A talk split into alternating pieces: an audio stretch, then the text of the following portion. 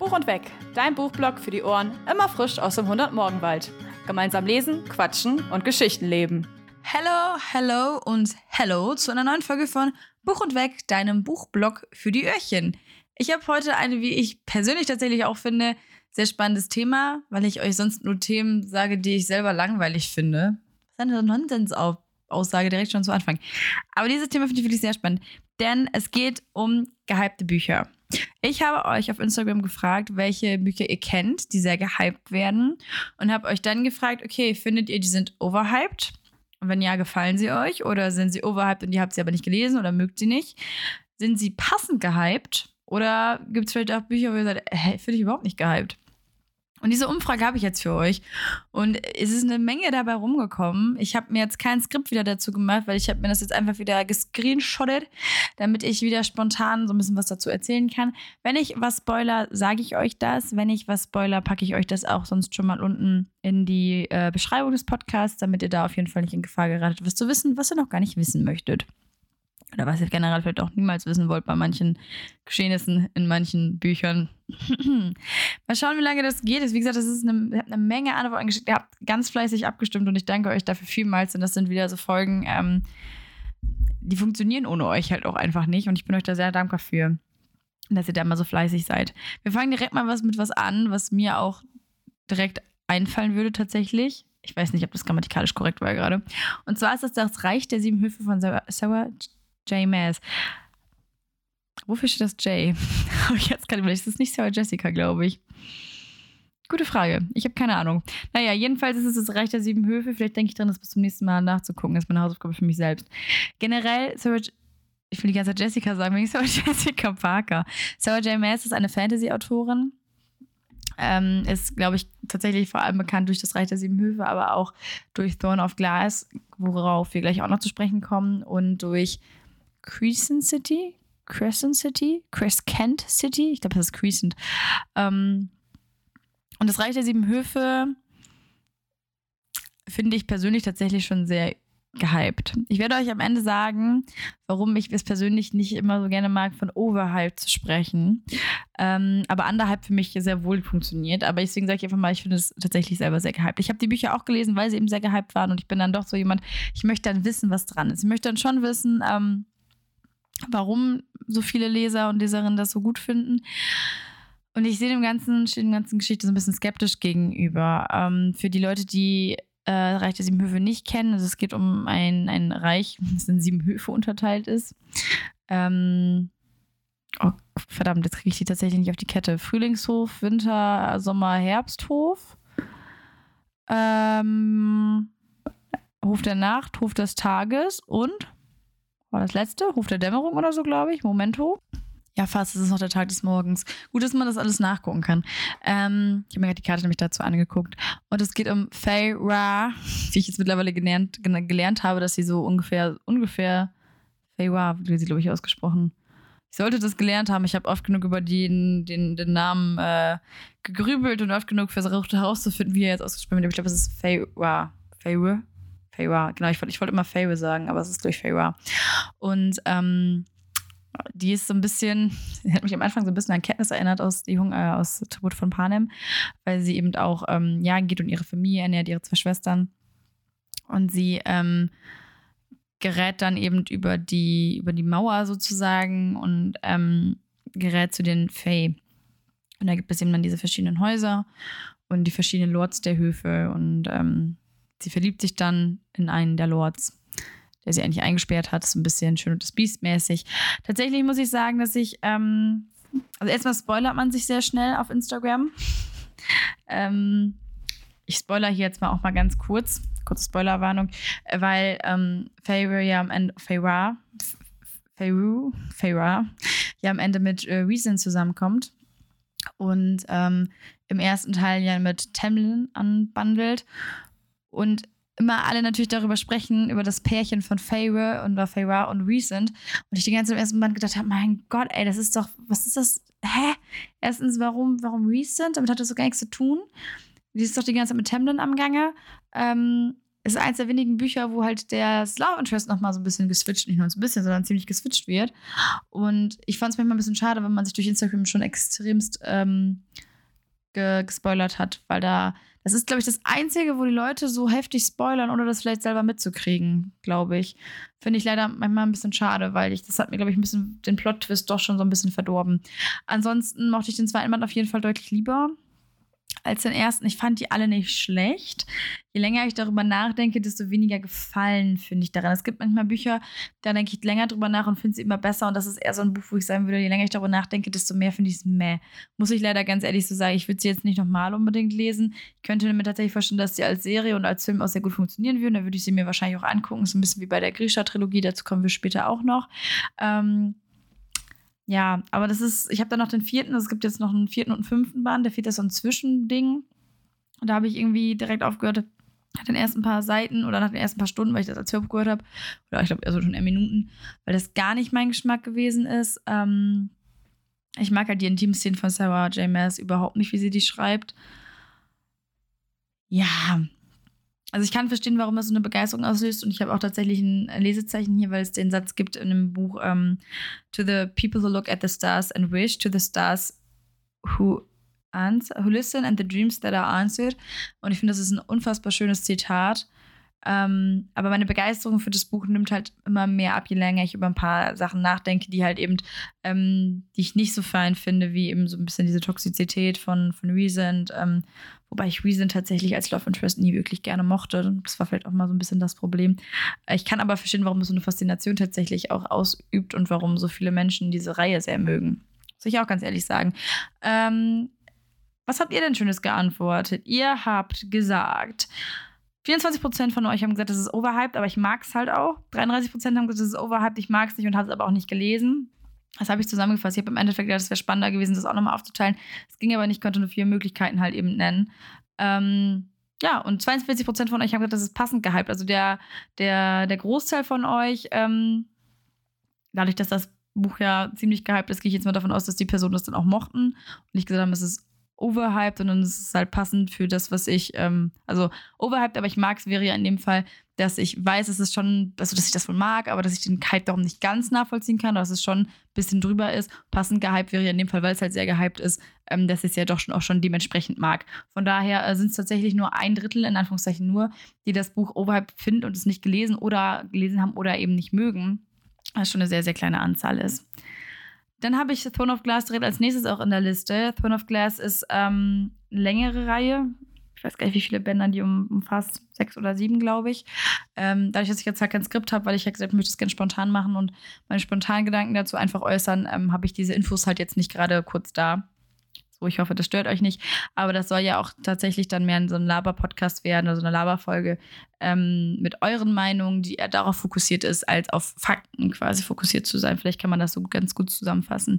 Ich habe Throne of Glass tatsächlich auch gehört und gleiches Spiel wie bei Reich der Sieben Höfe. In diesem Fall spoiler ich jetzt nicht, aber es gibt ähm, Personen, die geoutet werden, sozusagen schon auf Instagram sehr, sehr fleißig, ohne Spoilerwarnung, ähm, so dass ich das, so dass ich vieles schon vorher wusste. Und um ehrlich zu sein, wird das nie gekennzeichnet. Ich wusste bei beiden Sachen, sowohl bei Recent und Farah, als auch in dem Fall nicht, dass es erst später vorkommt. Ich habe gedacht, okay, ähm, das ist wahrscheinlich alles zu Anfang. Äh, passt schon. Ähm, aber das ist, kommt, tritt manchmal erst später auf. Das nimmt einem echt den Spaß. Und ich finde es nicht schlimm. Ich bin jemand, der eigentlich nicht so, so, so hart ist bei Spoilern. Und ich finde das meistens manchmal auch ganz schlimm, wenn man mich spoilert. Und ich gucke zum Beispiel mal auch House of the Dragon, bin da super drin, ähm, kenne aber auch viele Einzelheiten zu Tanz der Drachen, weil ich da viele Podcasts und Geschichten zugehört habe. Dementsprechend, ähm, da weiß ich ja auch, wie es ungefähr ist. Und ich finde es trotzdem spannend. Ähm, aber was ich halt erschreckend finde, ist, dass das gefühlt die einzige Buchreihe ist, neben jetzt vielleicht Harry Potter und die Tribute von Panem, äh, wo das halt so fleißig gemacht wird, ohne zu hinterfragen. Auf der anderen Seite ist es halt sehr gehypt und dementsprechend haben es wahrscheinlich auch viele Leute schon gelesen. Ich habe den ersten Band, wie gesagt, gehört, habe den auch eigentlich sehr gemocht, wusste aber da schon nicht, ob ich wirklich alle Teile so durchhalte. Ähm, habe dann den zweiten Band angefangen und irgendwie gefiel mir der nicht mehr so gut. Und ich habe auch nicht den Drang, den jetzt noch weiter zu lesen oder die Reihe weiter zu verfolgen, muss ich ganz ehrlich sagen. Habe Sarah J. Maas für mich als Autorin ein bisschen abgeschrieben. Nicht, weil ich sie nicht besonders mag oder weil ich das nicht schätze, was sie mit ihren oder was sie schreibt. Ganz im Gegenteil. Ähm, ich denke, der Erfolg gibt ihr da auch recht in dem, was sie schreibt oder in ihrem Schreibstil und in ihren Geschichten an sich. Ähm, aber es ist nicht so, es ist mir oft ein bisschen zu langatmig und ähm, einfach nicht so meine Autorin, würde ich sagen. Das ist auch vollkommen in Ordnung. Ähm, es gibt mehrere Vorwürfe tatsächlich auch gegen die Autorin, auch, auch gegen Throne of Glass, die ich mir durchgelesen habe.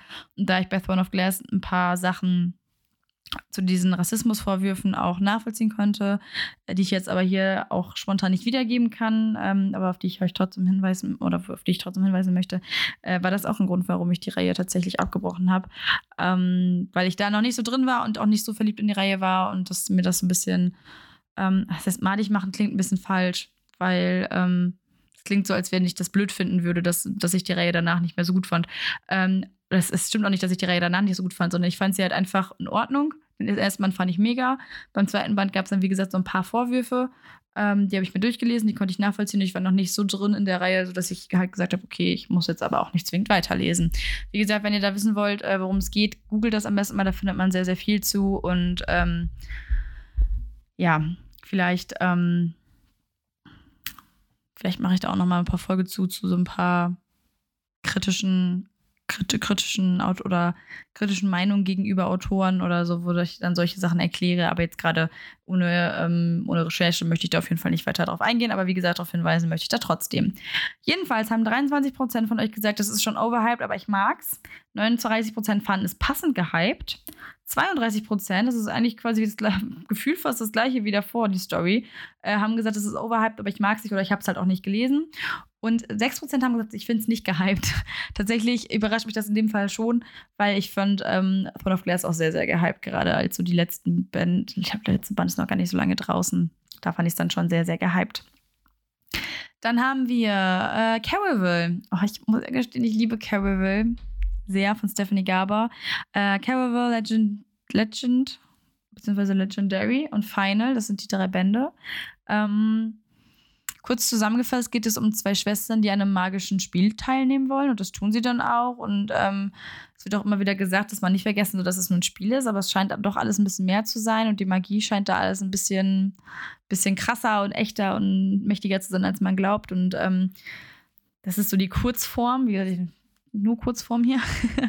ähm, und ich liebe Caravel. Ich weiß auch, dass ich das damals gelesen habe. Also Caravel habe ich gelesen im Ägyptenurlaub. 2000 und, jetzt muss ich kurz überlegen, wann ich Biochemie gehabt habe. 2009, 2019? Aber 2019 in Ägypten? Ja, muss ja. 2017 waren wir in Norwegen, 2018 auf Boavista und 2019 waren wir in Ägypten, ja. Und da habe ich Caravel auf jeden Fall gelesen. Und ähm, zwei Jahre später, ne, ein Jahr später habe ich ähm, Legend, beziehungsweise Legendary erneut im Urlaub gelesen. Und ähm, mich konnte das total fesseln. Tatsächlich gab es so eine Sache, die ich sehr, sehr nervig fand im ersten Band. Das war zum Beispiel, dass äh, sehr viele, viele, viele Farben immer beschrieben wurden. Ich fand es manchmal ein bisschen ätzend. Dann kam bei jedem, bei jedem, bei allem, was man gesehen hat, das Scharlachrote, das ähm, purpurfarbene, das Ozeanblau und ich fand es irgendwann sehr anstrengend. Was ich cool fand, das hat sich irgendwann aufgelöst im dritten Band. Ähm, ich hoffe, das spoilert jetzt nicht zu sehr. Vielleicht, ich finde, es macht vielleicht eher neugierig. Ähm, da gab es eine Auflösung zu, das fand ich total spannend. Generell fand ich, wie das alles zusammengestrickt wurde am Ende, wie sich da ein Bild daraus ergeben hat. Ich fand es mega. Ich habe diese Idee mit dem Spiel geliebt, ich habe die Magie geliebt. Ähm, ich fand die Schwestern manchmal sehr anstrengend. Es ist halt so, dass so mehr oder weniger ähm, eine Schwester das erste Buch so ein bisschen bekommt sich das eher um sie handelt und um sie dreht. Und ich habe es einfach geliebt. Es war alles so ein bisschen düster, ein bisschen dunkel. Also es war alles so ein bisschen blendermäßig. Alles hat zwar irgendwie gescheint und es war alles hell und hat gefunkelt, aber es war auch gleichzeitig dunkel und düster. Man hat gemerkt, irgendwas stimmt hier nicht ganz.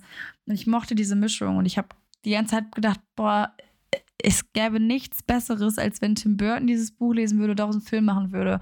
Weil das ist ein Buch im Tim Burton-Stil. Wirklich. Wer die Tim Burton-Filme liebt, dem kann ich das Buch echt empfehlen. Ich mag es sehr, sehr gerne. Ich fand den zweiten Teil tatsächlich ein bisschen enttäuschend, nur damit das im dritten alles wieder rausgerissen wurde. Ähm, den dritten fand ich unheimlich gut. Ähm, schau mal, was ihr gesagt habt. 24% haben es ist overhyped, aber ich mag es. Ich würde da tatsächlich mit passend gehypt mitgehen, so wie an 24%. So nochmal 24%. Ähm, weil das schon eine Zeit lang relativ gehypt wurde, aber ich fand es passend. Also, ähm, ich wurde ist halt overhyped, finde ich halt sowieso ein bisschen schwierig. Ähm, aber ich mag es und finde, ähm, ja, dass es das auf jeden Fall verdient hat. Aber wie gesagt, dazu komme ich später nochmal, warum ich das äh, generell bei keinem oder wenig Büchern abschreiben möchte. Ähm, äh, overhyped, aber ich mag es nicht oder habe es nicht gelesen, haben 43 Prozent gesagt. Und 10 Prozent haben gesagt, es ist auch gar nicht so gehypt. Kann ja auch sein, dass man es dann trotzdem überall sieht, dass man es halt kennt, aber sagt, ja, es ist halt für mich einfach noch nicht wirklich gehypt. So. Ähm, ähm, ähm, ähm, ähm, jetzt habe ich gerade kurz den Faden verloren. Mir wurden hier äh, von einer Person sehr viele Sachen vorgeschlagen. Vielen Dank dafür. Das nächste ist All In von Emma Scott. Da habe ich schon häufiger darüber gesprochen, vor allem in der Folge, wo es um Drogenkonsum in Büchern geht oder Alkoholkonsum und Sucht in Büchern. Ähm, und habe euch erklärt, warum ich das Buch gar nicht mag. Da geht es nämlich um ein Rockstar-Mädchen. Ja, Mädchen ist ja nicht mehr, so eine Rockstar-Starin, Rockstar-Frau. Ähm, die sich eigentlich immer abschießt und trinkt und säuft und raucht und irgendwie nicht so richtig klarkommt mit ihrem Leben.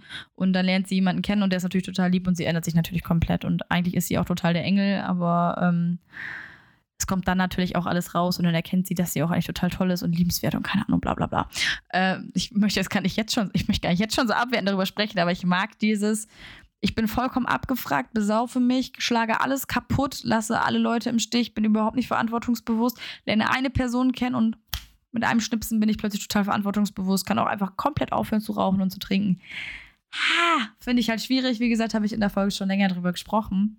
Dementsprechend, ähm, ich finde es aber auch nicht wirklich gehypt, muss ich sagen. Also ich habe es schon häufiger irgendwo gesehen, aber ich finde es jetzt nicht unbedingt gehypt. 16% von euch sagen übrigens auch, dass es nicht gehypt ist. 5% haben gesagt, es ist overhyped, aber ich mag es. Tatsächlich haben 58% gesagt, es ist overhyped, aber sie haben es nicht gelesen oder mögen es nicht. Also es ist das erste Buch, wo wir haben. Gar nicht war bei Carolville war das auch schon so, ähm, dass gesagt wurde, ja, es ist overhyped, aber ich mag es halt auch nicht oder ich habe es nicht gelesen. Und ähm, 21% haben gesagt, es ist halt eben passend gehypt. Generell ist Emma Scott eine sehr gehypte Autorin, würde ich sagen, ähm, im New Adult-Bereich. Adult, New Adult-Bereich. Ich habe noch äh, The Light in Us gelesen. Ich glaube, es heißt The Light in Us.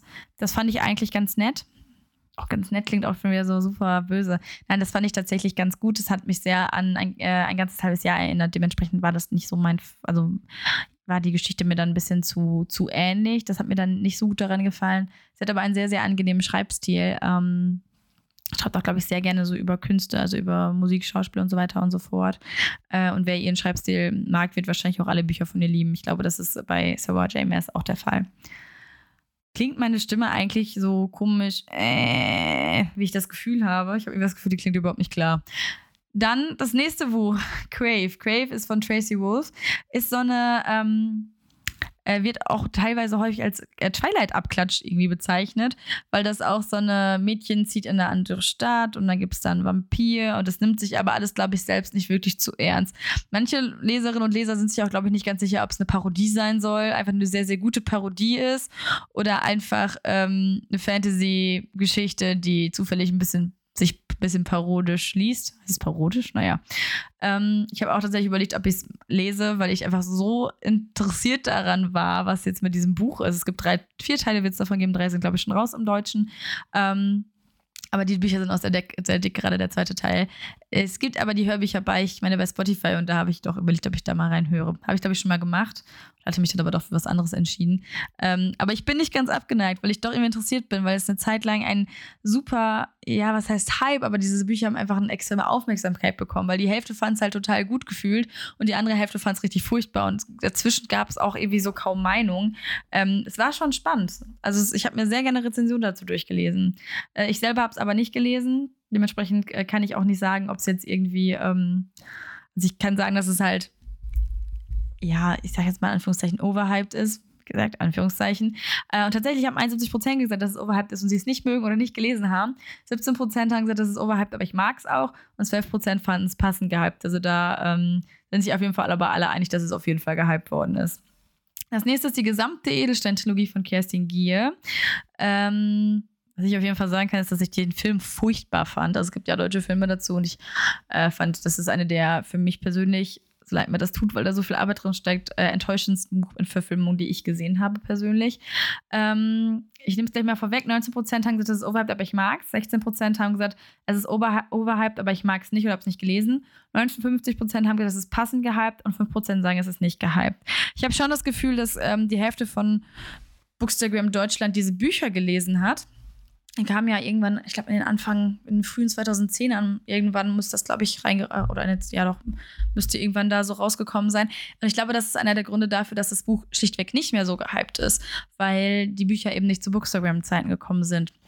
Und da halt eben ähm, ja noch nicht so die, die, ähm, es ist heutzutage sehr leicht, einem Buch sehr viel Aufmerksamkeit zu geben, wenn man es denn richtig ähm, anstellt, sage ich jetzt mal ganz blöd. Also wenn man ähm, gute Blogger beziehungsweise mm, ja gute Blogger und oder große Blogger eben hat. Wenn man genug Werbung für das Buch macht auf Instagram, ist es sehr, sehr doch sehr leicht, glaube ich, das Buch in den Vordergrund zu schieben. Man muss halt eben, wie gesagt, einiges dafür, dafür tun. Aber ähm, ja, man hat halt eine ganz, an, ganz andere Möglichkeit als Anfang 2010. Ich glaube, das ist das, was ich eher damit sagen möchte.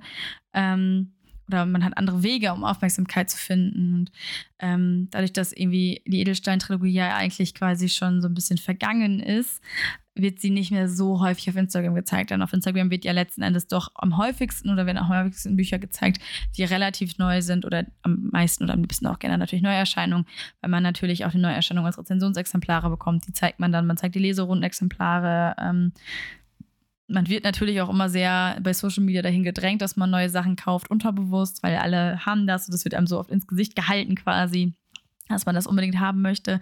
Dementsprechend glaube ich, dass die Edelstein-Trilogie eher nicht mehr gehypt ist. Ich kann mich daran erinnern, als sie rausgekommen ist und ich sie gelesen habe, dass sie unter Leserinnen und Lesern schon sehr gehypt gewesen ist. Ähm, ebenso wie Tribute von Panem ja damals einfach auch einen irren Hype gehabt hat, gerade als die Filme rausgekommen sind. Und jetzt wird da zwar noch viel drüber geredet und gerade als der letzte Band erschienen ist oder der neueste Band erschienen ist, sagen wir es besser so, äh, gab es natürlich auch nochmal einen riesigen Hype, aber es ist jetzt nicht so, dass ich jeden Tag zehnmal die Hunger Games Trilogie sehe. Und es ist halt eben bei Neuerscheinungen anders, wenn es Neuerscheinungen gibt, die ordentlich promotet werden oder wo es dann große Bloggerboxen gibt oder ein großes Blogger-Team, ähm, da macht man manchmal Instagram auf und jeder dritte Beitrag hat dasselbe Buch quasi, weil dann halt gerade eine Aktion dazu läuft oder so. Äh, da kommt man dann manchmal einfach gar nicht drum rum.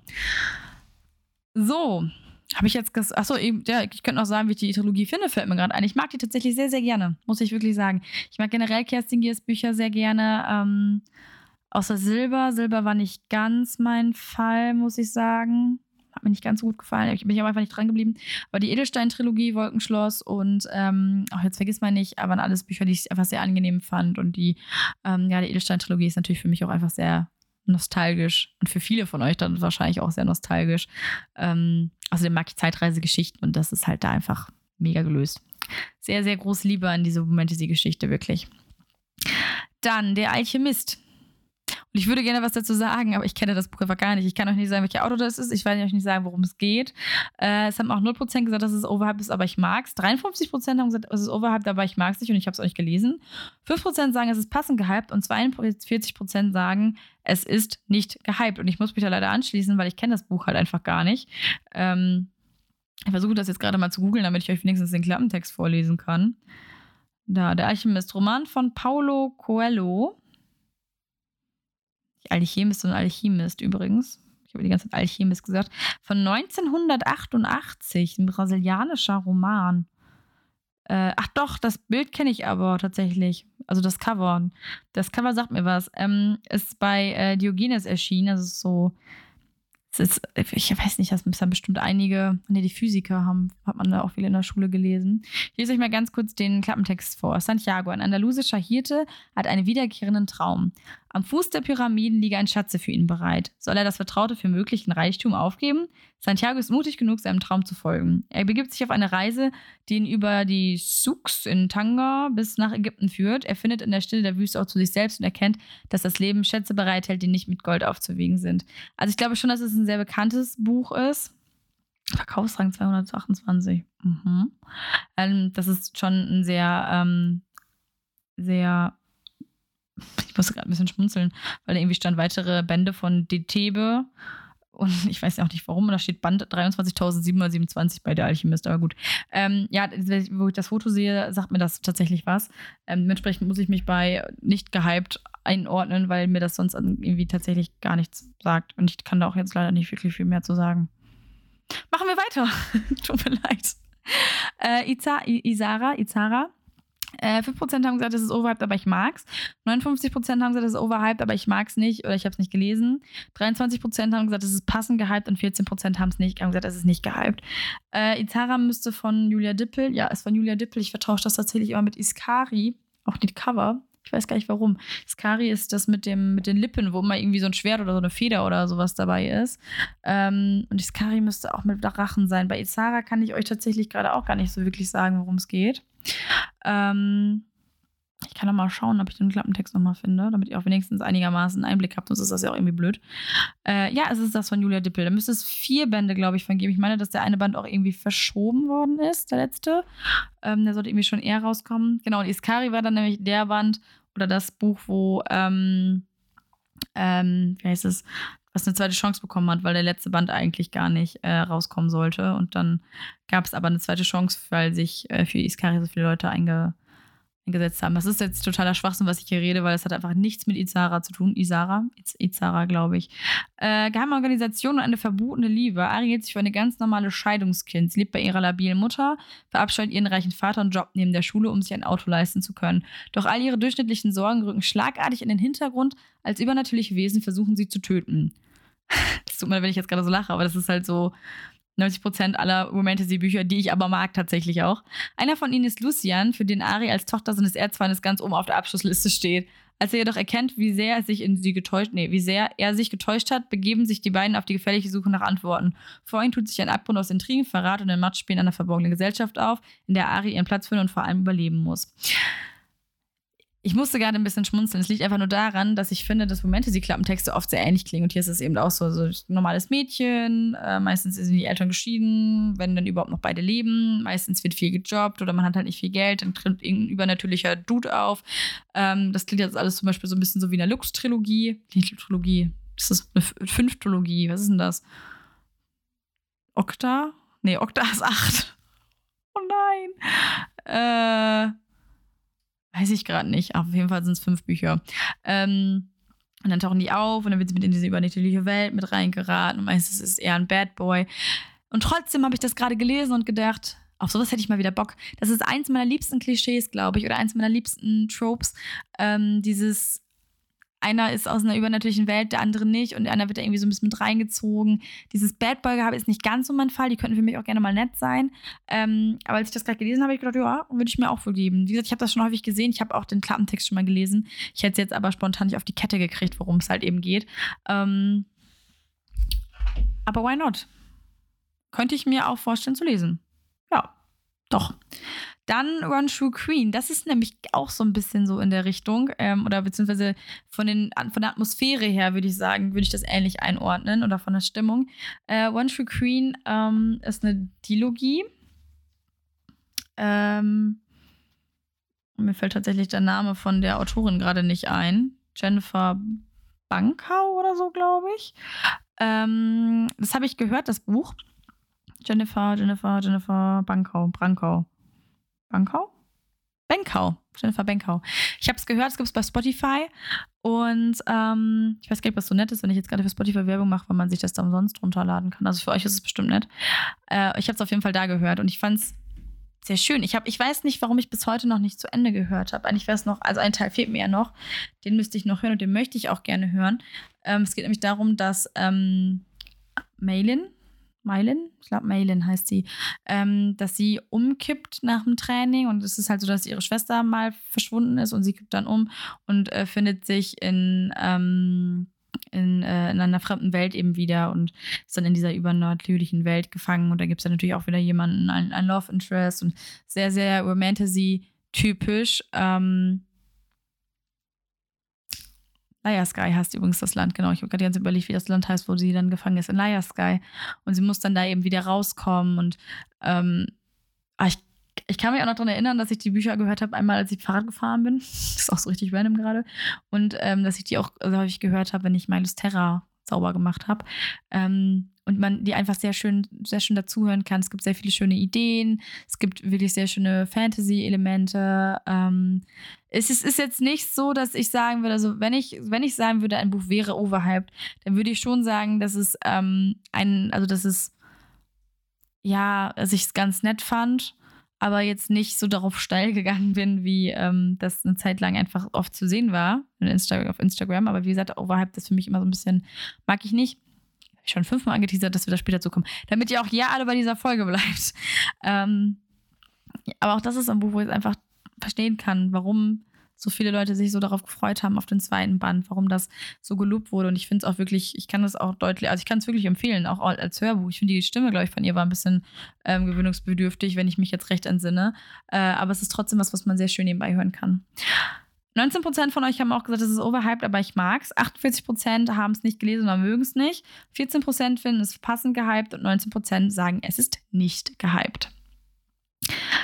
Ah ja, genau. Wir hatten ja gerade schon die Edelstein-Trilogie und hier haben wir noch die äh, Silber-Trilogie. Ähm, wo direkt gesagt wurde, dass sie, also dass die, ähm, die Bloggerin, die mir das oder die das vorgeschlagen hat, dass sie die Auflösung sehr enttäuschend fand. Wie gesagt, bis zur Auflösung bin ich nicht gekommen bei Silber. Ich kann euch auch gerade gar nicht so richtig mehr sagen, worum es geht. Ich weiß nur, dass es um Träume geht und um Türen in Träumen. Und wenn das nicht reicht, um euch anzuteasern und das selber nachzugucken, weiß ich es auch nicht. Ähm, 26% von euch sagen auch, es ist overhyped, aber ich mag's. 33% sagen, es ist overhyped, aber ich mag's nicht oder hab's nicht gelesen. 37% finden es passend gehypt und 4% sagen, es ist nicht gehypt. Tatsächlich finde ich die Silbertrilogie auch gar nicht so gehypt. Also grundsätzlich ist alles von Kerstin Gier irgendwie gehypt. Ähm, vergiss mal nicht, wurde auch ordentlich gehypt, stand aber auch ordentlich in der Kritik. Ähm, Wolkenschloss fand ich auch gar nicht so gehypt, muss ich ehrlich sagen. Ja, aber Silber, ich weiß nicht, habe ich irgendwann mal aufgehört zu lesen. War nicht einfach nicht so meins. Ich kann mich auch nur noch an so ein paar crazy Szenen erinnern, komplett ohne Kontext. Und es ist so ein bisschen so, als wenn man ähm, in ein Gespräch reinplatzt und man da keinen Kontext hat und sich so denkt, boah, worüber redet ihr? Und das habe ich mit dem Buch. Ich habe da manchmal so Szenen ohne Kontext und denke mir so, was ist da passiert? Also nur noch so, als hätte ich da irgendwie so ein Blackout von, von dem Buch. Als wäre ich gestern irgendwie betrunken gewesen und kann mich nur noch an die Hälfte erinnern und denke mir ohne Kontext so, hä? Was war denn das für eine crazy Party? Also, das ist tatsächlich Silber für mich. Ähm, aber wie gesagt, ich mag trotzdem Kerstin Giers Schreibstil einfach sehr. Beim nächsten Buch schmerzt mein Herz ein bisschen, auch ein bisschen mehr. Das unsichtbare Leben der Eddie LaRue. Total gehypt, fand ich nur so lala. Eddie ist overhyped, aber ich mag sagen 24% 43% sagen, es ist overhyped, aber ich mag sie oder habe es nicht gelesen. Und 33% finden es passend gehypt. Und ich liebe die Bücher. Ich verbreite sie auf all meinen Wegen. Ich habe ähm, da auch schon viel drüber gequatscht, vor allem in einer meiner äh, Favorite Books Podcast-Folgen.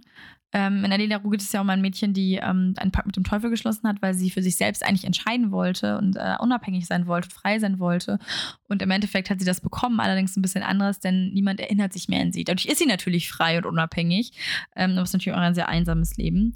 Und irgendwann begegnet sie Henry und Henry ist, ähm, ja, Henry erinnert sich an sie. Und darum geht es eigentlich. Und ich alleine dieses wenn ich darüber rede und sage, Henry erinnert sich an sie, kriegt schon eine Gänsehaut.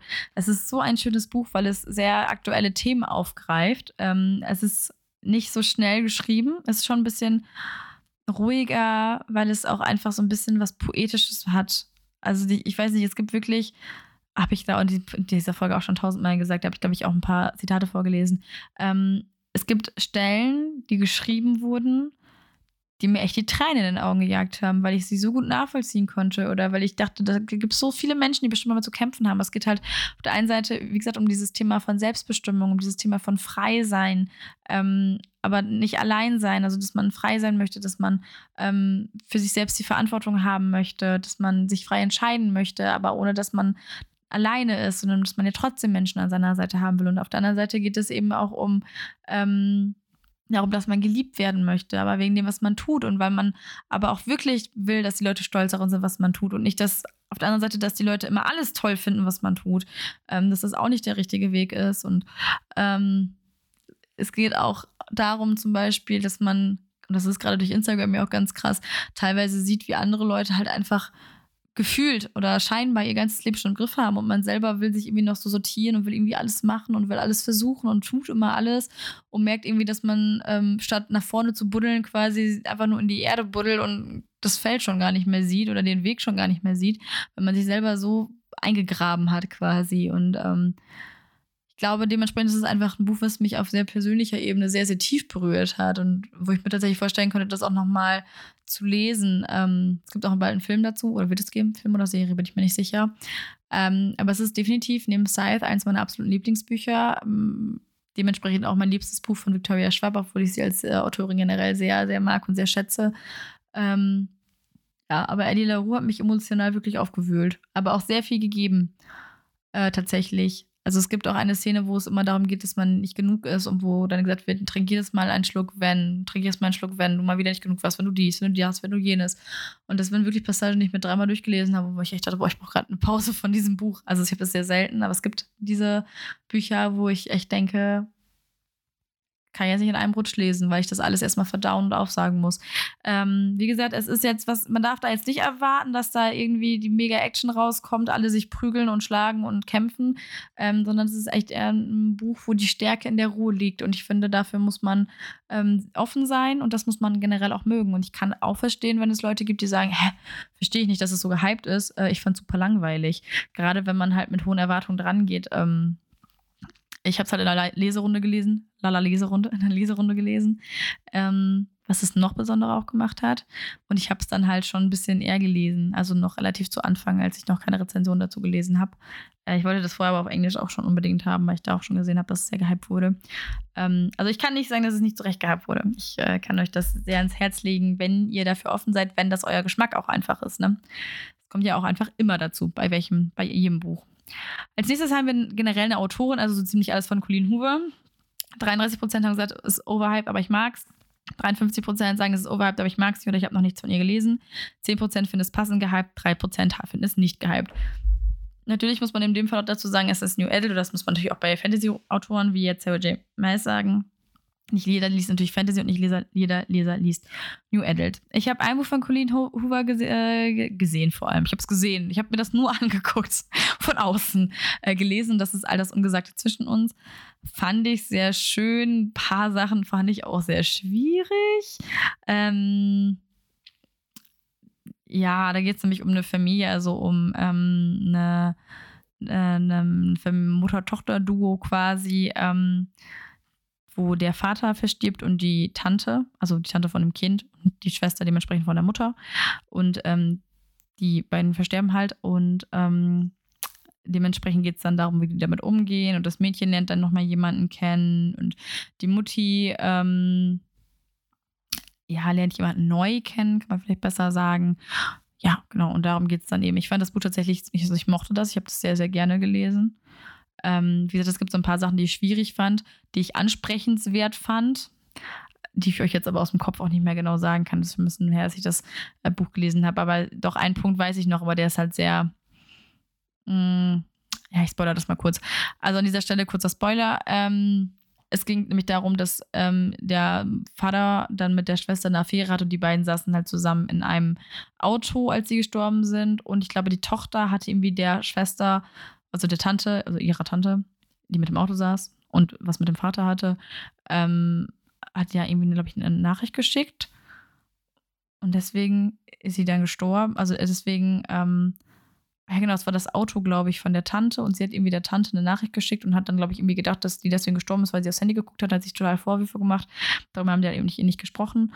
Und ähm, im Endeffekt ist mich bei der Vater gefahren oder so. Auf jeden Fall sind, haben, haben die beiden was miteinander gehabt und sind halt gestorben. Und ähm, die Mutti ist halt mit einem alten Freund wieder zusammengekommen, den sie vorher auch schon kannte. Damals, als sie mit dem, mit ihrem Mann oder mit dem Vater ihres Kindes zusammen war. Äh, und dann war so dieses typische, es war schon immer er. Und ich finde dieses immer ein bisschen schwierig, wenn jemand verstirbt und dann jemand sagt, es war schon immer er. Ich finde es irgendwie viel schöner. Ähm, äh, das ist bei, ich glaube, die, Ru die Ruhe vor dem Sturm war das, glaube ich, so, dass man einfach beide Personen geliebt hat. Also, dass man, ähm, oder auch bei Redwood Love, dass so die, die erste große Liebe nicht plötzlich irgendwie in so ein schlechtes Licht gestellt wird. Ähm, nur um dann bei der zweiten zu sagen, es war schon immer der, der, oder es war schon immer die und die. Ähm, fand ich dann schon irgendwie ein bisschen ja, weiß ich nicht, das hat mir, glaube ich, nicht so gut gefallen, wenn ich das richtig im Kopf hatte. Äh, weil man dann natürlich auch immer irgendwie so ein bisschen so einen Grund dafür gibt. Ähm, also generell finde ich auch so dieses, wenn man vorher eigentlich schon beinahe angebandelt hat und dann hat sich aber doch was anderes irgendwie, also Person A und Person B haben irgendwie quasi schon was miteinander gehabt und dann ist Person A aber doch mit Person C jetzt zusammengekommen und am Ende kommen doch Person A und Person B wieder mit zusammen, zusammen weil A, also weil C halt stirbt und ich weiß nicht, irgendwie finde ich das manchmal ein bisschen schwierig. Da finde ich die Umsetzung immer sehr, sehr wichtig und ich glaube, in dem Fall hat mir das, glaube ich, nicht so gut gefallen. Abgesehen davon war ich, dass ich die ganze Zeit stinksauer auf diese Schwester gewesen bin, die einfach mit den Mann ihrer Schwester ins Bett gegangen ist. Alter, da war ich so sauer, wirklich. Das fand ich wirklich hardcore. Äh, die Grisha-Reihe, da haben wir schon drüber gesprochen. Ist von Lieber Dugo. Oder Badjugo. Äh, 27% haben gesagt, dass sie es mögen, aber es overhyped ist. 55% haben gesagt, dass sie es nicht gelesen haben oder es nicht mögen, aber es overhyped ist. 15% sagen, es ist passend gehypt und 3% sagen, es ist nicht gehypt. Und ich kenne keine Reihe, die so gehypt ist wie die Grisha Trilogie, bei der ich aber mit so vielen Leuten gesprochen habe, die die alle nicht mögen. Es ist unfassbar eigentlich. Also es ist unglaublich. Die, die, die Haupttrilogie ist ja auch schon ein bisschen älter. Dann gibt es noch die Krähen-Dilogie und die King of Scars-Dilogie, äh, wobei ich ähm, King of Scars und ähm, Olaf Wolfs nicht so gerne mochte, weil es sehr politisch war. Die Krähen fand ich deutlich cooler, weil es halt eher so um diese ganzen Leute und um die Gang und so ging. Das fand ich sehr geil. Und Grisha war irgendwie gar nicht meins. Da musste ich mich echt ein bisschen durchqueren. Und das, obwohl die Bücher ja irgendwie nur so 300 bis 400 Seiten haben. Und dann habe ich gedacht, alle mögen das. Und dann spricht man mit Leuten und es gibt so viele Leute, die diese Bücher nicht mögen. Da habe ich mich gefragt, warum sind die so gehypt? Ähm, tatsächlich merkt man auf jeden Fall bei der Autorin den Wechsel oder beziehungsweise die Entwicklung ganz deutlich, was ich persönlich finde ich für sie spricht, dass sie halt eben, ähm, dass man halt lesen kann, wie sich, wie sie sich entwickelt hat. Deswegen muss ich auch sagen, zum Beispiel der Grund, warum ich ähm, mit der, bei den Büchern immer so meine Schwierigkeit habe, ist grundsätzlich, dass ich den Schreibstil der Autorin nicht mag. Und es ist aber auch nicht schlimm. Ich, es muss auch nicht. Ich muss nicht immer jeden, jeden Schreibstil und jede Autorin mögen. Ähm, das Ding ist, ich mag das ganze Universum sehr gerne. Also alle drei, drei Reihen sozusagen spielen im selben Universum, hängen alle miteinander zusammen. Und das finde ich grundsätzlich großartig. Ich mag das World Build, World, nicht Word, sondern World Building sehr, sehr gerne. Ähm, aber ich werde mit dem Schreibstil halt nicht richtig warm. Und deswegen liegt es dann immer so ein bisschen so an der Haupt-, also an der Geschichte. Also zum Beispiel King of Scars mochte ich da nicht so gerne, weil es dann eher nicht so meine Protagonisten waren und weil es dann halt auch nicht so meine Story war, mir ein bisschen zu politisch, zu viel Kampf. Dementsprechend dann mit einem Schreibstil, der nicht so meins war, war das ganze Buch halt nicht so meins, obwohl ich nicht sagen kann, dass es schlecht gewesen ist. Also ich kann mir das neutral angucken und sagen, es ist trotzdem ein gutes Buch und es trotzdem nicht, nicht besonders mögen. Ähm, bei, bei den Krähen war es dann nämlich zum Beispiel so, dass ich die Protagonisten unfassbar gerne mochte. Ähm, aber der Schreibstil halt dann dazu beigetragen hat, dass das Buch für mich zum Beispiel kein Fünf-Sterne-Buch war, wo ich die Geschichte mega fand und die Protagonisten mega fand. Ähm, wie gesagt, das ist alles nicht schlimm. Ich mag zum Beispiel die äh, die Serie dazu auch mega gerne. Kann man wirklich, wirklich gut machen, wenn ich das jetzt so sagen darf. Ähm, doch, die fand ich wirklich gut. Da fand ich auch, die finde ich auch besser als die Grisha-Trilogie. Die Grisha-Trilogie ist, weiß ich nicht nicht so meine Welt, war nicht so meins, hat mich ein bisschen enttäuscht. Und vor allem sind diese Bücher auch einfach so sauteuer. Also die, das, dadurch, dass es die Hardcover nicht mehr gab und lange Zeit generell keine anderen deutschen Auflagen, wurden die eine Zeit lang auf Ebay für 100 bis 130 und teurer quasi verkauft.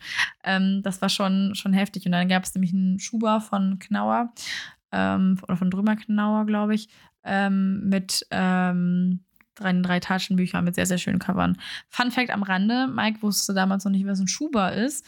Und ich habe mal nur gesagt, ich habe mir den Schuber gekauft. Und das ist auch mein erster Schuber, den ich habe. Ich habe auch nur drei. Ach nee, das war der zweite Schuber, den ich mir gekauft habe. Aber den anderen habe ich irgendwie nicht so präsent gehabt. Ähm, ich habe, glaube ich, drei Schuber. Den, den von der Pan-Trilogie und von der Maxton Hall-Reihe. Ähm, ja, auf jeden Fall hatte ich dann den Schuber und habe gesagt, ja, den Schuber, den Schuber, den Schuber.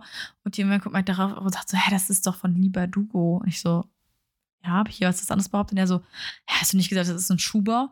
Weil Mike der festen Überzeugung war, ähm, das sagt man so, wie ich lese einen Fitzek, sagt man, ich lese einen Schuber. Äh, fand ich sehr schön, muss ich jetzt jedes Mal dran denken, wenn ich äh, von diesem Schuber erzähle. Aber ich habe, wie gesagt, alle Bücher da von äh, Lieber Dugo, außer halt, irgendwie, ich glaube, die Sprache der Doran gibt es ja noch und es gibt ja dieses Buch der Heiligen so. Äh, aber die Hauptbücher, sage ich mal, die Reihe, habe ich alle da und ich habe sie alle gelesen und sie haben alle einen schönen Farbschnitt. Nee, das nicht wahr. Die Haupttrilogie hat keinen schönen Farbschnitt, aber der Rest hat einen schönen Farbschnitt.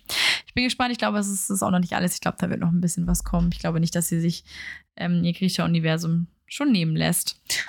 Und es wird langsam arschdunkel und ich muss jetzt Licht anmachen. Wir haben noch sechs vor uns, es wird eine sehr lange Folge. Ich habe tatsächlich überlegt, ob ich sie aufsplitte, zwei Folgen daraus mache. Ähm, dadurch, dass aber ja letzte Woche die Folge ausgefallen ist, ähm, habe ich jetzt gedacht, ich mache das trotzdem noch komplett. Äh, übrigens, äh, die Folge, dass das letzte Woche ausgefallen ist, tut mir auch auf jeden Fall sehr, sehr leid. Aber ich hatte ähm, ja, wie gesagt, die grandiose Idee, eine Motto-Party zu machen. Während ich gerade meine Bachelorarbeit, meine Bachelorarbeit, meine Masterarbeit äh, schreibe und mache und äh, tue und ähm, irgendwie diverse andere Sachen noch anliegen äh, und ich gerade auch erst aus dem Urlaub kam und ja, war eine sehr intelligente Idee von mir. Und dann habe ich tatsächlich, äh, hätte ich es eigentlich noch geschafft, Donnerstagabend. Und dann ist mir aufgefallen, dass ich die Umfrage so doof gestartet habe, dass die noch nicht fertig war Donnerstagabend und deswegen habe ich das dann nicht mehr geschafft. Ja, es war ein bisschen unintelligent von mir. Deswegen habe ich gedacht, wir machen jetzt eine lange Folge und nächste Woche geht es dann ganz normal weiter. So, kurze Werbeunterbrechung, damit ich jetzt Licht angemacht konnte und irgendwas was trinken konnte. Und es geht weiter. Es geht weiter mit Strange the Dreamer von Landy Taylor.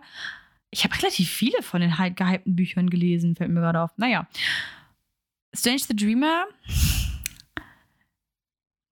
ist ein schönes Buch. Gut. Muss mich kurz sortieren, weil ich kurz wissen wollte, wo ich anfange. Ich habe noch die vier Hardcover zu Hause. Der One Verlag hat das nämlich so gemacht. Die Bücher sind rausgekommen und eigentlich ist es eine Dilogie. Und One hat sich mal wieder gedacht, das macht One tatsächlich manchmal ganz gerne. Äh, wir teilen das auf. Es ist sonst so dick. Es hat sonst irgendwie 600, 700 Seiten. Das liest doch und das kauft doch auch keiner. Reich der Vampire hat irgendwie nur 1000 aber gut. Und ähm, hat dann da zweimal zwei Bücher rausgemacht, die auch gleichzeitig erschienen sind. Also die ersten zwei zeitgleich und die anderen zwei zeitgleich. Und äh, diese Bücher haben dann 15 Euro gekostet, wenn man insgesamt 30 dafür ausgibt. Sorry, lieber One Verlag, in dem Fall war es für mich absolute Geldmacherei, aber ich wollte die Bücher halt lesen. Die sind auch grundsätzlich sehr schön, qualitativ sind die auch nicht gerade hochwertig. Meine Cover blättern sich übelst ab. Ansonsten bin ich übrigens trotzdem ein sehr großer Fan von One Verlag. Ich mag die sehr, sehr gerne. Ähm, und die haben jetzt letztens nochmal Taschenbücher rausgebracht, wo sie gesagt haben: äh, Hey, wir könnten ja einfach das so rausbringen, wie es gedacht war, als Dilogie. Jetzt gibt es die Bücher als Taschenbücher, als Dilogie. Mit auch sehr schönen Covern.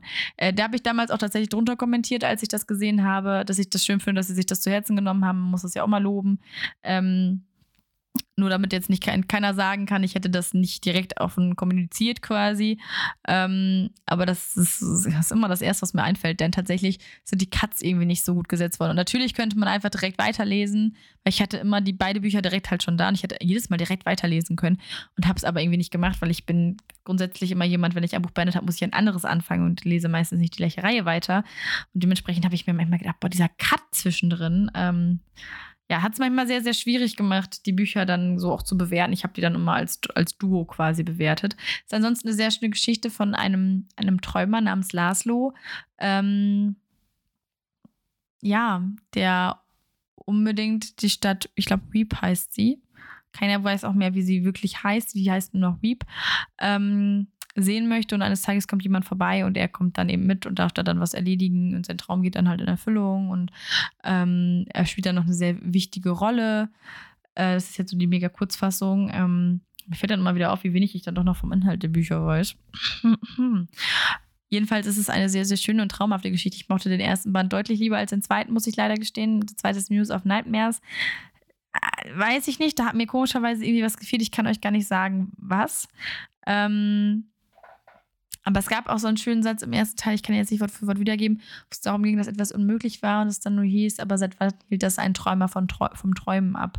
Und ähm, ich fand Laszlo so sympathisch und so normal und so, so schön und ähm, wie gesagt, beim zweiten Teil verlagert sich halt der Ort, wo es spielt und die Protagonisten verlagern sich so ein bisschen und das war dann halt nicht mehr ganz so meine Welt. Aber den ersten Teil fand ich sehr, sehr schön. Ist auf jeden Fall ähm, eins meiner Lieblingsbücher, weil ich den ersten Band, wie gesagt, sehr, sehr gut fand. Ich habe jetzt auch hier noch drei andere Bücher von Lady Taylor stehen, ähm, allerdings auf Englisch. Ähm, bin da sehr, sehr gespannt, aber die Bücher fand ich wirklich, wirklich schön.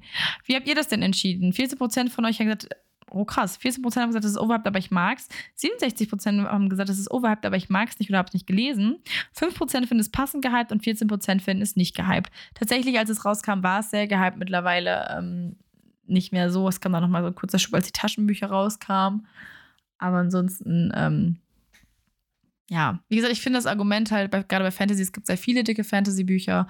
Natürlich ist es irgendwie schöner, wenn du ein dünnes Buch in der Hand hast. Ähm, ich glaube, das motiviert einen schon noch mehr zum Kauf als so ein dickes Buch. Um, aber in Fantasy ist es nicht unüblich, dass die Bücher sehr, sehr dick sind. Also wenn ich jetzt rüber gucke, mal in mein Fantasy-Regal, da sind äh, eine ganze Menge dicker Schmöker. Und ich finde, wenn man Bücher unnütz teilt und dann aus einer Trilogie zum Beispiel auch eine Quadrologie macht, ähm, dann macht man da manchmal sehr viel mit kaputt, weil man die Bücher ja nicht dafür vorgesehen sind, dass sie irgendwo aufhören. Also manchmal gibt es keine perfekten Stellen, diese Bücher zu unterbrechen. Deswegen ist es dann manchmal ein bisschen schade, weil das ein bisschen was kaputt macht. Dann haben wir noch der Heimweg von Fitzek, vielleicht auch generell Fitzek. Beim Heimweg ist aber so, dass 12% gesagt haben, es ist overhyped, aber ich mag's. 72% haben gesagt, es ist overhyped, aber ich mag's nicht. Ich hab's nicht gelesen. Mich macht das gerade wahnsinnig, weil ich die ganze Zeit wissen will, eigentlich, wer es denn jetzt davon nicht mochte. Äh, Habe ich nicht so klug gemacht. Mache ich nächstes Mal besser. 12% haben gesagt, es ist passend gehypt und 4% haben gesagt, es ist nicht gehypt. Fitzek ist im Allgemeinen ein unheimlich gehypter Autor. Äh, Heimweg, muss ich sagen, habe ich nicht gelesen. Ähm, schreibt ja Thriller, deswegen ist es schon für mich so ein bisschen raus. Also ich habe von Fitzek die Therapie gelesen, die ich ehrlich gesagt sehr voraussehbar fand. Ähm, deswegen war das jetzt so nicht meins. Und habe ich noch Joshua-Profil gehört, als ich bei meiner äh, Nagelistin damals gewesen bin. Da haben wir mal Joshua-Profil zusammen gehört. Das fand ich ganz in Ordnung. Ähm, abgeschnitten habe ich als Film gesehen. Den fand ich richtig, richtig gut. Konnte ich auch mal wieder gucken. Generell ist Fitzek nicht unbedingt mein Autor. Liegt, wie gesagt, daran, dass ich einfach kaum Thriller lese, wenn dann Jugendthriller und Fitzek schreibt ja keine Jugendthriller. Ähm, was ganz cool wohl ist, ist, dass die Bücher immer so Zusammenhang haben ähm, oder zusammenhängend sind ähm, oder es da zwischendurch so kleine Easter Eggs gibt. Das ist wohl oder soll wohl sehr, sehr cool sein. Fitzek haut ja auch einfach ordentlich was raus. Also ähm, von Fitzek erscheint gefühlt häufig ein neues Buch. Ich überlege gerade, Playlist war das letzte, was rausgekommen ist, der letzte Fitzek. Die sehen auch immer sehr geil aus. Ich habe immer eine sehr, sehr schöne Aufmachung, gerade die Erstausgaben. Ähm, aber mich hat es nie so richtig gecatcht da irgendwie weiterzumachen. Ich glaube, das Problem ist vielleicht tatsächlich auch, dass er so viel raushaut und dass er so gehypt wird, dass dann neue Leser daran gehen, sehr viel erwarten und dann vielleicht dementsprechend enttäuscht sind, weil sie halt so viel erwarten. Ähm, aber der Mann hat ja eine unfassbare Fanbase einfach und äh, ja, als, ähm, als er hat jetzt auch letztens noch einen Roman geschrieben. Ähm, da gab es aber sehr viel Kritik zu. Ich weiß gar nicht mehr, wie der hieß. Irgendwas mit Sommer. Aber für mich ähm, ist es nicht mein Autor. Wie gesagt, liegt in dem Fall tatsächlich einfach am Genre. Ich mag halt einfach keine Thriller. Es ist, ich habe es versucht, ich habe es häufiger versucht. Aber Erwachsenen-Thriller, ich sage das jetzt mal so, ähm, sind für die kleine Anna nix. Ja, ich mag wirklich, also ich mag, wenn ein Jugendthriller, Erwachsenen-Thriller ist überhaupt nicht meins. Nevernight habe ich hier auch stehen tatsächlich. Er ist von Jay Christoph. 9% sagen, es ist overhyped, aber ich mag's. 43% sagen, es ist overhyped, aber ich mag's nicht. Oder hab's nicht gelesen. 39% finden, es ist passend gehypt. Und 9% finden es nicht gehypt. Tatsächlich habe ich es auch gelesen, weil es sehr gehypt wurde in der ganzen Bookstagram-Community. Und ich muss sagen, dass mir der erste Band in Ordnung gefallen hat. Das war das zweite Buch von Jay Christoph, was ich gelesen habe. Allerdings das erste Fantasy-Buch. Also Jay Christoph schreibt ja mit Amy Kaufman, Kaufmann zusammen hauptsächlich Science Fiction. Ähm, Wobei Lifelike hat er alleine geschrieben, müsste auch in die Sci-Fi-Dystopien-Rubrik gehen. Und Fantasy dann eben alleine. Ähm, was habe ich denn da noch gelesen, außer Nevernight? Ah ja, stimmt, Stormdancer. Und ähm, jedenfalls hatte ich erst die Illuminaten gelesen, weil es sehr gehypt war, die ich super geil finde. Die kann ich auch nur empfehlen, weil die Aufmachung einfach so gut ist. Aber es geht um Nevernight. Ähm, und Nevernight war tatsächlich so, dass ich das, dass ich das, ich musste echt reinkommen. Nevernight hat Fußnoten, also es geht um ein, ein Mädchen, ein sehr stumpfes Mädchen, sehr trocken, ähm, ziemlich badass. Also das ist wirklich meine Badass-Protagonistin, ähm, die die Rote Kirche, eine Assassinenschule eben ähm, besucht und ähm, sie hat dabei ein, ein Schattenwesen, einen Schattenkater, der ihre Angst frisst. Und dementsprechend hat sie halt wenig bis keine Angst, obwohl Angst natürlich auch sehr wichtig ist für den Menschen. Und es ist so, dass die Geschichte erzählt wird und direkt von Anfang an gesagt wird, in den ersten Sätzen schon, das ist keine gute Geschichte. Ähm, hier gibt es Blut, wenn jemand stirbt, gibt es auch Fäkalien. Das ist alles sehr stumpf geschrieben. Ähm, ja, Punkt. Und ich mochte das. Ich persönlich mag diese derbe Art von Jay Christoph. Die ist absolut gewöhnungsbedürftig. Die ist auch nicht immer lecker.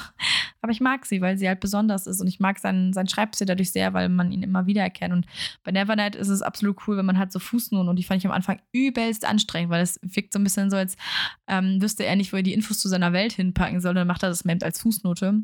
Aber eigentlich fand ich es sehr geil, weil du hast halt wirklich das Gefühl, man hat einen Chronisten, der erzählt dir was, dann kommt so eine Fußnote und du hast halt nochmal einen Einblick in diese Welt, obwohl das vielleicht für die Geschichte nicht wirklich wichtig ist. Fand ich sehr spannend gemacht und irgendwann war ich schon traurig, wenn es keine Fußnoten mehr gab. Also es sind so, der Christoph baut sehr gerne Kleinigkeiten ein, ähm, wo man am Anfang denkt, die sind eigentlich gar nicht so wichtig und dann merkt man, dass man sie sehr vermisst, wenn sie nicht mehr da sind. Tatsächlich fand ich den zweiten Band ähm, besser, wenn ich mich jetzt nicht irre. Und so richtig gekriegt haben mich tatsächlich Never natürlich den dritten Band. Den fand ich wirklich, wirklich gut. Ein unfassbar gutes Finale. Ähm, ich finde die Bücher manchmal ein bisschen langatmig. Also generell die Fantasy-Geschichten von J. Christoph ziehen sich manchmal ein bisschen, sind auch sehr, ähm, sehr, sehr ähm, voll mit Kämpfen. Und ich bin ja immer nicht so der Schlachten- und Kämpfe-Fan. Ich mag ja immer eher so Intrigen und äh, solche Geschichten. Also neuen Büchern in der wahren Welt jetzt nicht unbedingt. Aber dementsprechend ähm, fand ich es manchmal, finde ich, ist es für mich manchmal tatsächlich auch ein bisschen langatmig und ich mag die Bücher trotzdem und ich verschlinge trotzdem jedes Buch von Jake Christoph. Sehr, sehr cooler Typ. Ähm, Ach, der ist jetzt auch bald in einer Frankfurter Buchmesse. Und ich wollte eigentlich nicht hinfahren. Jetzt bin ich schon wieder am Struggle, ob ich einfach nur für Jack Christoph hinfahre. Das kann ich nicht machen. So ein Fangirl-Moment, Movement so ein Fangirl-Move kann ich nicht machen. Das bringe ich nicht übers Herz, glaube ich. Aber da habe ich kurzzeitig echt gedacht, so, ich muss doch auf die Buchmesse, ich muss mir das unterschreiben lassen. Ja. Oh, da hatte ich auch übrigens wieder richtig Schwein. Äh, fällt mir gerade ein, ich hatte ähm, äh, Preisreich der Vampire angefragt, schon sehr, sehr früh beim Verlag. Die hatten das dann abgelehnt, weil das Kontingent halt schon erschöpft war, bla bla bla. Oder auch einfach, weil sie andere Blogger bevorzugt haben. War auch alles cool. Ich hatte zwei Fragen, Anfragen. Eine wurde genehmigt, das war mehr, als ich erwartet hatte. Ähm, und ich durfte aber, ich habe bei Fischer Sauerländer häufig, oder Fischer Sauerländer und auch bei Fischer Tor häufiger mal Glück, dass ich bei Lovely Books bei Leserunden mitmachen darf. Und in dem Fall auch. Und das hat mich auch sehr weit gebracht, weil das Buch halt tausend Seiten hat und ich habe echt einen Monat daran gesessen. Also bei Reich der Vampire, nicht bei Nevernight. Äh, die Save Me-Reihe. Ich weiß nicht, da rede ich jetzt nicht wieder so viel drüber. Mona Carsten ähm, wird bald verfilmt. Das kann ich kurz erzählen. Also generell erstmal alles von vorne hier, die ganze Aufregung. Ähm, bei Maxton Hall geht es um so ein Elite-College, müsste das sein. Ich habe ja jetzt letztens oder dadurch auch erfahren, dass College in Amerika was anderes ist als in England. Also die sind alle ein bisschen jünger, ich glaube 16, 17 um den Dreh. Da geht es um Ruby und Ruby hält, hält sich selber für sehr schüchtern und zurückhaltend und unsichtbar. Ich sage absichtlich, sie hält, ich glaube im Klappensteck steht, dass sie das ist. Sie ist das absolut gar nicht, aber sie hält sich da selber für. Und James ist so dieser typische Bad Boy, reiche Eltern, ähm, und die beiden finden dann zusammen natürlich und verlieben sich ineinander und bliblablub, weil Ruby was erfährt, was er nicht erfahren darf und James ja nicht im Auge behalten möchte. Ähm, habe ich schon lang und breit drüber erzählt. Ich muss gerade überlegen, welche Folge ich das getan habe. Weiß ich gerade gar nicht. Kann ich euch unten mal verlinken in die Beschreibung. Ähm, ich rede gefühlt jede Folge über die Maxton Hall Trilogie und es tut mir nicht richtig leid. Ich muss, ich, jedes Mal, wenn ich das mache, betone ich auch nochmal, wie sehr ich die Igen-Reihe mag. Ne? Also es ist äh, wirklich nur diese Reihe von Mona Carsten, die ich nicht besonders mag. Aber ich habe auch bei dem, genau, wo Bücher, die ich mir als Filme wünsche, habe ich darüber gesprochen, dass ich mir das gut vorstellen könnte, weil es so viel Drama hat, dass das so ein zweites GZSZ-Gefühl werden könnte. Und tatsächlich hat Amazon Prime, wenn ich mich jetzt nicht irre, die Rechte davon, weil sie jetzt, glaube ich, auch die Rechte von Silber haben. Also die werden Silber und die werden ähm, Save Me verfilmen. Und man muss erstmal sagen, dass die Schauspieler sehr gut ausgewählt sind. Das kann ich, ähm, also die habe ich schon gesehen und die fand ich wirklich, wirklich gut ausgewählt. Und ich glaube, ich werde das gucken. Aber ich glaube, dass mir das als Serie, also ich werde die gleichen Schwachpunkte in der Serie wahrscheinlich auch sehen. Aber ich werde sie da wahrscheinlich etwas unterhaltsamer finden, weil das dann halt eher so ein bisschen. Ach, bei Serien kann ich da manchmal ein bisschen besser drüber wegschauen oder ich kann da manchmal besser. Also je nachdem, wie es halt inszeniert ist. Aber ich bin sehr, sehr gespannt, muss ich ganz ehrlich sagen. Und das ist heute jetzt einfach mal das Einzige, was ich zu der Maxen Horror-Reihe sage.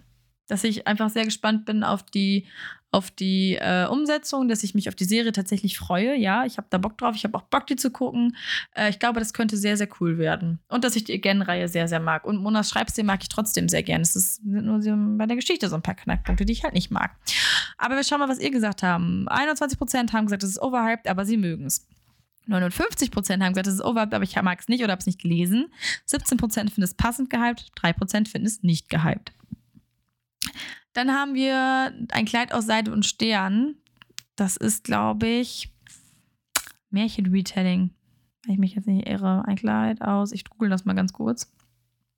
Ich lasse euch jetzt immer dran, wenn ich was google. Das hat übrigens ein mega Cover. Also, das ist von Elizabeth Lim. Hat ein wunderschönes Cover. Ich habe auch schon überlegt, ob ich das lese. Also, ich bin mir noch nicht so ganz sicher. Es steht auf meiner Wunschliste, glaube ich, sogar drauf. Ähm, Genau, es ist so ein bisschen Mulan-mäßig. Also es geht um Maya Tamarin, die die beste Schneiderin des Reiches werden möchte und sie lernt diese Kunst von ihrem Vater, ist auch sehr begabt drin. Ähm, allerdings darf sie das nicht machen, weil sie eben Mädchen ist. Und dann gibt es einen Wettbewerb um den Post des Hofschneiders also vom Kneider, vom, vom Kneider, vom Kaiser. Und äh, sie verkleidet sich als Junge und reist dahin, um ihren Traum zu kämpfen. Und dann gibt es halt zwölf Schneider, die sich halt bewerben. Es gibt halt eine sehr hohe Konkurrenz und ähm, Maya darf natürlich nicht auffliegen. So. Und ähm, es gibt allerdings einen Magier, Edan, der ihre Verkleidung durchschaut oder wahrscheinlich durchschauen wird und ähm, Maya braucht aber seine Hilfe, um die letzte Aufgabe zu erfüllen. Sie muss drei magische Kleider für die kaiserliche Prinzessin nähen, die aus den Elementen der Sonne, der Sterne und des Mondes gewirkt sind. Und deswegen begibt sich Maya mit Edan auf eine gefährliche Reise. Jetzt, wo ich das lese, habe ich wieder Bock, das Buch doch mal, nochmal zu lesen, weil ich fand es immer schon, also ich fand immer schon, dass es sehr interessant klang, aber ich bin irgendwie einfach noch nicht dazu gekommen, es zu lesen. Oh, ich glaube, ich rede gerade wieder sehr schnell, Entschuldigung.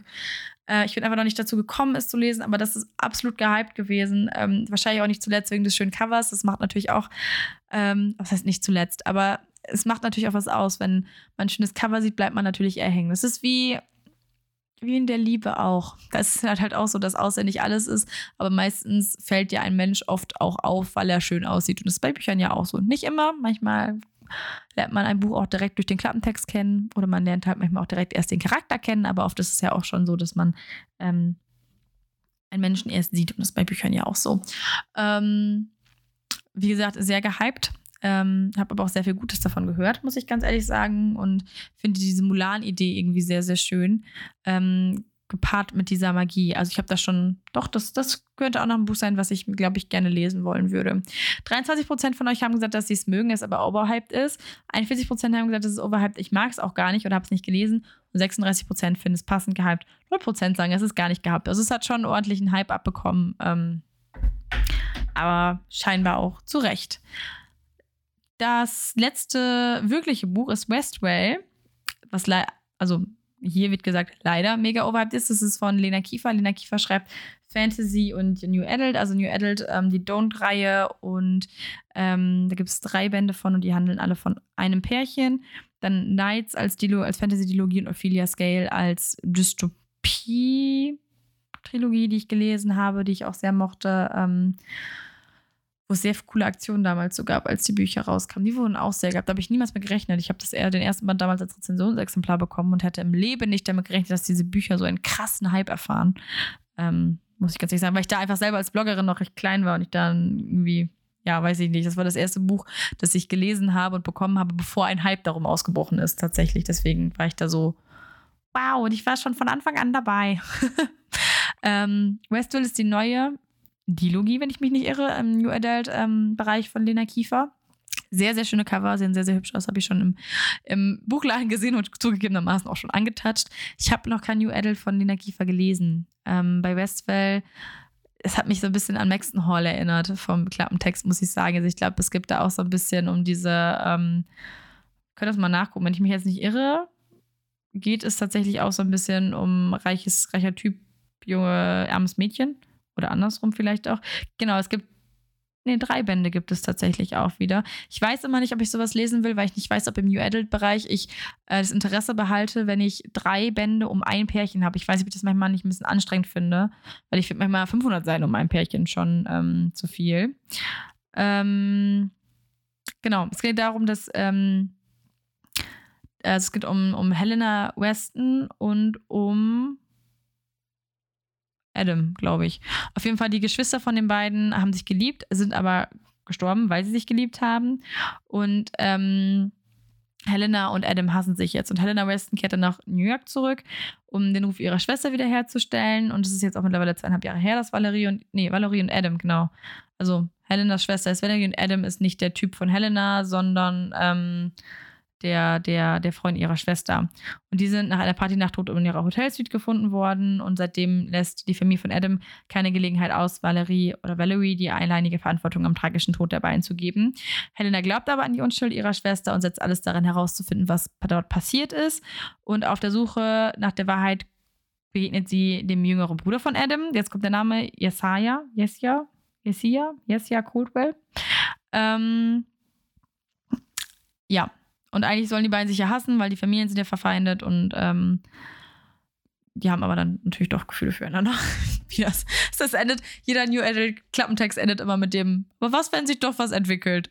Aber was, wenn Hassen unmöglich ist? Aber was, wenn sie beiden sich doch näher sind, als sie glauben? Aber was will sie mehr gemeinsam haben, als sie glauben? Es endet jeder New Adult Klappentext so. Zeig mir einen New Adult Klappentext, der nicht so endet. Aber das, wie gesagt, das sind ja Tropes, die man auch mag und die man ja auch schätzt. Äh, aber ich habe mich da ein bisschen verschätzt. Also ich dachte tatsächlich auch, das wäre so ein Akademia-Ding. Ähm, ich habe den Klappentext nur einmal gelesen.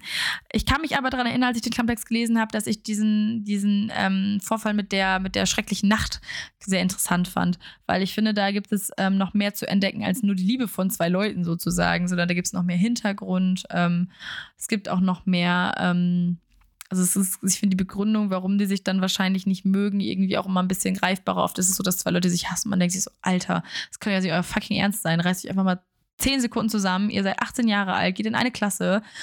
Eine Stunde lang werdet ihr das ja wohl schaffen, euch nicht gegenseitig anzupissen, als wärt ihr irgendwie, wer weiß was für ernst. Also da kriege ich manchmal echt die Krise. Ähm, dementsprechend ist Westville doch auch was, wo ich mir gut vorstellen könnte, das entweder zu hören oder zu lesen. Wie gesagt, drei Bände. Ich weiß nicht, ob das für meinen Geschmack ein bisschen zu viel ist für ein Paar, da man aber diesen, dieses Thriller-Element ja eigentlich mit drin hat. Ähm, kann ich mir vorstellen, dass das ganz cool wird das ist, finde ich, manchmal doch noch ein bisschen. Also, was ich da auch ganz schön finde, ist, dass man, dass nicht die beiden, die äh, scheinbar sind, die ein dunkles Geheimnis haben. Also, so oft ist es ja auch so, aber der hat ein dunkles Geheimnis. Und sie ja eigentlich auch. Und die dürfen ihre Geheimnisse nicht erfahren. Und in dem Fall scheint es ja so zu sein, dass die Geschwister ein Geheimnis haben. Deswegen fände ich das auch ganz spannend. Ähm, Müsste ich mal ausprobieren. Oh Gott, also ich merke gerade schon, ich habe irgendwie die Hälfte der Bücher nicht gelesen und die andere Hälfte möchte ich lesen. Na super. 15% sagen, es ist overhyped, aber sie mögen es. 80% sagen, es ist overhyped, aber sie mögen es nicht, haben es oder haben es nicht gelesen. Nochmal an dieser Stelle, nur weil es 80% sind, heißt es nicht, dass 80% dieses Buch jetzt nicht mögen. Das Buch ist noch relativ neu und dementsprechend ähm, ist es natürlich auch wahrscheinlicher, dass das Buch noch nicht so viele Leute gelesen haben, wie jetzt zum Beispiel ein Buch, was 10 Jahre raus ist. 5% finden es passend gehypt. Und als letztes habe ich noch die Aussage, ganz ehrlich, einige Bookstagrammer-Bücher sind overhyped. Das ist eine etwas schwierige Frage. Ähm, aber hier sagen tatsächlich, also ich habe dann die Frage gestellt, Bücher von Bookstagrammer sind oft overhyped. Das sagen 94 Prozent und 6 Prozent sagen passend gehyped. Ich habe noch kein Bookstagrammer-Buch gelesen tatsächlich. Ähm, oft vom Gefühl her wird New Adult geschrieben und danach halt Fantasy, aber ich bin eher so oft auf New Adult gestoßen.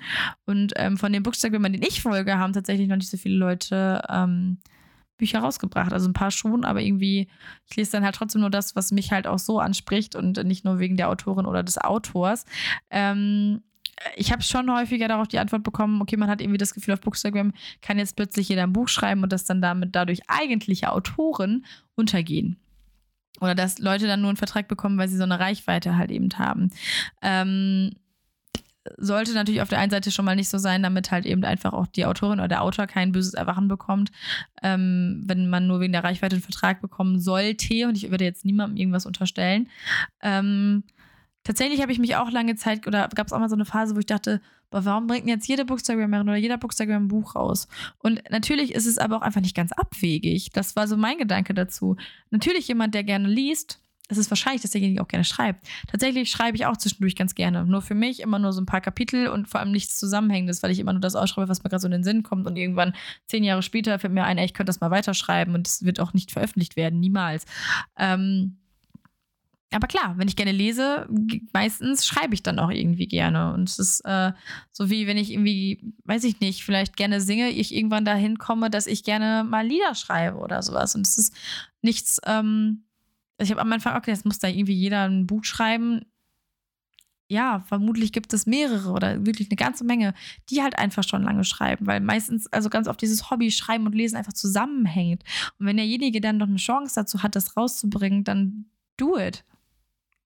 Ob es mir dann gefällt oder nicht, ist doch dann wurscht eigentlich. Wie gesagt, ich lese dann halt trotzdem, also selbst wenn ich noch so großer Fan von jemandem bin, wenn das Buch mich nicht anspricht, spricht das Buch mich nicht an. Das muss ich auch ganz ehrlich so sagen. das ist auch einer der Gründe, warum ich dieses Overhype-Ding irgendwie nicht so gerne mag. Denn ähm, es gibt da manchmal so dieses, oh, das ist ja voll overhyped. Es nervt mich voll, dass man es überall sieht. Ja, es ist manchmal nervig, dass man nur die gleichen Bücher sieht. Das gebe ich zu, gerade wenn man an der Anfangsphase wo ein Buch, was ordentlich promoted wird oder wo gerade, wie gesagt, eine Blog-Up-Auktion läuft oder viele Leute gerade die Rezensionsexemplare bekommen haben, dann kommt das schon mal vor, dass man das eine Buch wieder und wieder und wieder sieht. Und das ist man dem auch manchmal überdrüssig. Aber ich habe da ja auch nichts von. Ich kriege ja nicht jedes Mal einen Stromschlag, wenn jemand dieses Buch postet. Ich sehe das und scrolle weiter.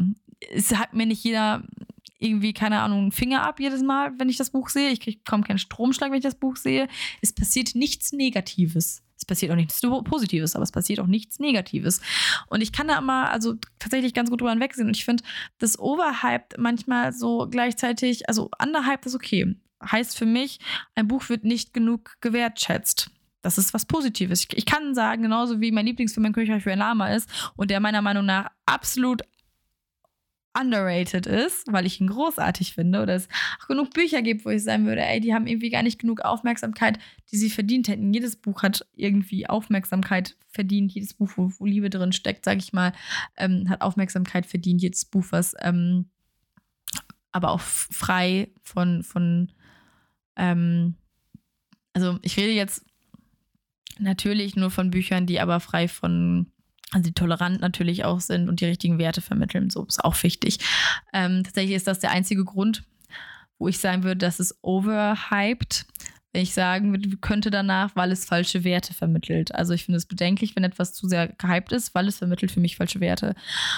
Anders ähm, finde ich es schwierig zu sagen, es ist overhyped, nur weil mir etwas nicht gefällt oder weil ich der persönlichen Meinung bin, dass es nicht so gut ist, wie alle sagen. Erstens gehe ich ja schon mit einer Erwartungshaltung an diese Bücher ran. Das ist oft sowieso irgendwie schwierig, weil man dann irgendwie, wie gesagt, meterhohe Erwartungen hat und am Ende ähm, ist es einfach schwer, dass diese Erwartungen dann auch wirklich erfüllt werden, wenn sie so hoch sind.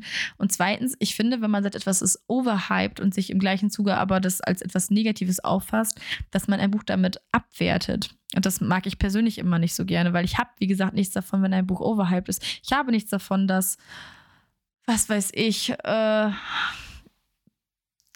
äh, äh wie, wie gesagt, bei All In und bei Maxen Holt war ist zum Beispiel für mich schwierig. Da würde ich aber auch nicht sagen, es ist overhyped oder also ich würde sagen, es ist sehr gehypt und ich persönlich verstehe den Hype halt nicht, weil es für mich falsche Werte vermittelt, ja. Ähm, aber wenn ich jetzt einfach irgendwie ein Buch habe, was ich überlege gerade, was ich persönlich overhyped finde, was ich aber absolut nicht mag. Weiß ich gerade tatsächlich gar nicht so genau. Fällt mir gar keins ein.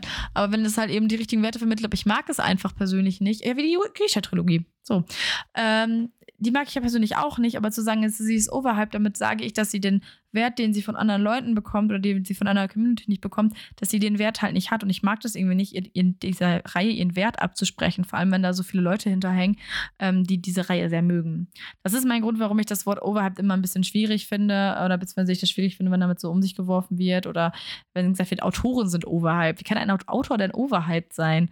Also das finde ich äh, ja, ist, ist vielleicht auch so wieder so ein kleiner Klüngelscheiß, ähm, sage ich mal, wo man sich vielleicht drüber aufregen kann, aber auch nicht drüber aufregen muss. Und ich meine, aufregen tue ich mich darüber auch nicht.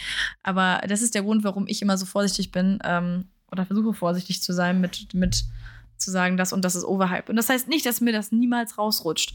Ähm, es ist genauso, wie ich ja immer versuche zu sagen, das und das kann ich nicht empfehlen, dass ich das versuche zu vermeiden, äh, weil ich das eigentlich nicht mag, heißt nicht, dass mir das niemals rausrutscht. Ähm, aber dass mir das letztens aufgefallen ist, dass ich das grundsätzlich als etwas äh, Negatives im Moment auffasse, dass man sich so über dieses Overhyped so ein bisschen äh, echauffiert. Ich würde euch gerne sagen, wovon die nächste Folge handelt, aber ich weiß es tatsächlich selber nicht. Ich habe meine Tabelle auf dem anderen Laptop oder beziehungsweise ich benutze zum Aufnehmen immer den Laptop von Mike und ich habe die Tabelle auf meinem Laptop. Äh, dementsprechend wird das nächste Woche wieder ein Überraschungsthema von euch für euch. Juhu. Ähm, es war jetzt eine sehr, sehr lange Folge. Ich freue mich, wenn ihr bis hierhin dran geblieben seid. Es waren äh, äh, eure, also positiv gesagt, eure Schuld, weil ihr einfach so viele Bücher genannt habt und äh, wäre es noch mehr geworden, dann müsste ich das auch wirklich aufteilen. Aber ich bin so happy über, darüber, dass das so aktiv läuft und ähm, das ist etwas, was ich an Instagram tatsächlich auch sehr schätze. Und dementsprechend bin ich euch da sehr, sehr dankbar für und wir hören uns nächste Woche wieder. Bis dahin.